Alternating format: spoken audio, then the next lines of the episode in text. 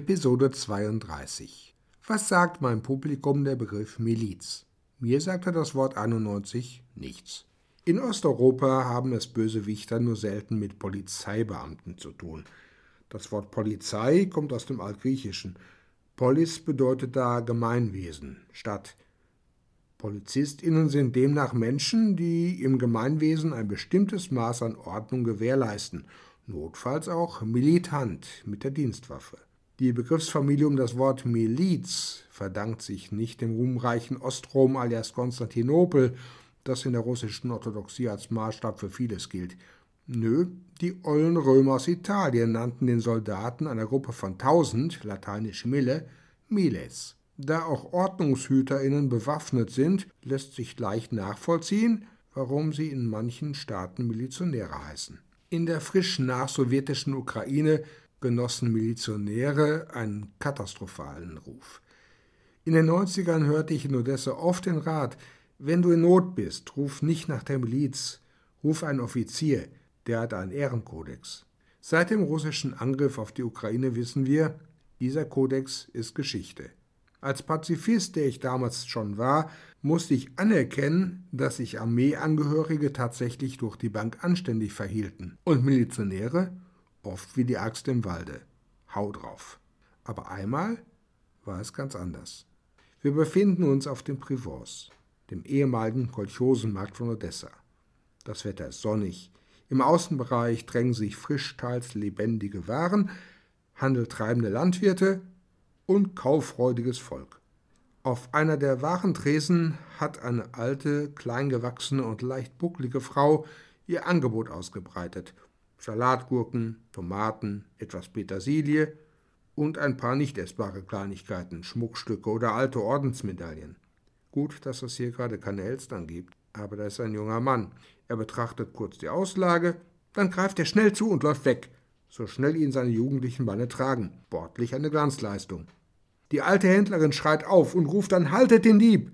Natürlich ruft sie es auf Russisch, wie damals in Odessa üblich, auch typisch für Odessa war die Schimpfkanonade, die dem Flüchtigen nachschoss. Ich dachte mir, hoffnungslos, der Mann ist weg. Und mit ihm die Medaillen, wie das geklaute Gemüse. Etwa die Salatgurke. Ja, die Gurke war aus der Auslage verschwunden, das sah ich richtig. Aber bei einem anderen Punkt irrte ich mich.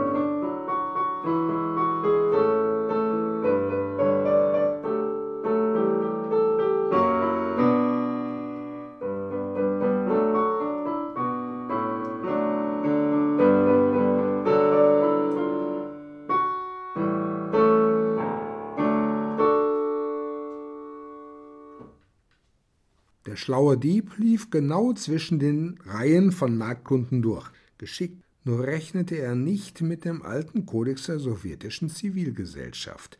Wer mal mit einem Bus oder einer Straßenbahn in der UdSSR gefahren ist, weiß, was ich meine. Egal wie viele Menschen zwischen dir und dem Fahrkartenentwerter stehen, übergib deine Karte einfach dem Menschen vor dir.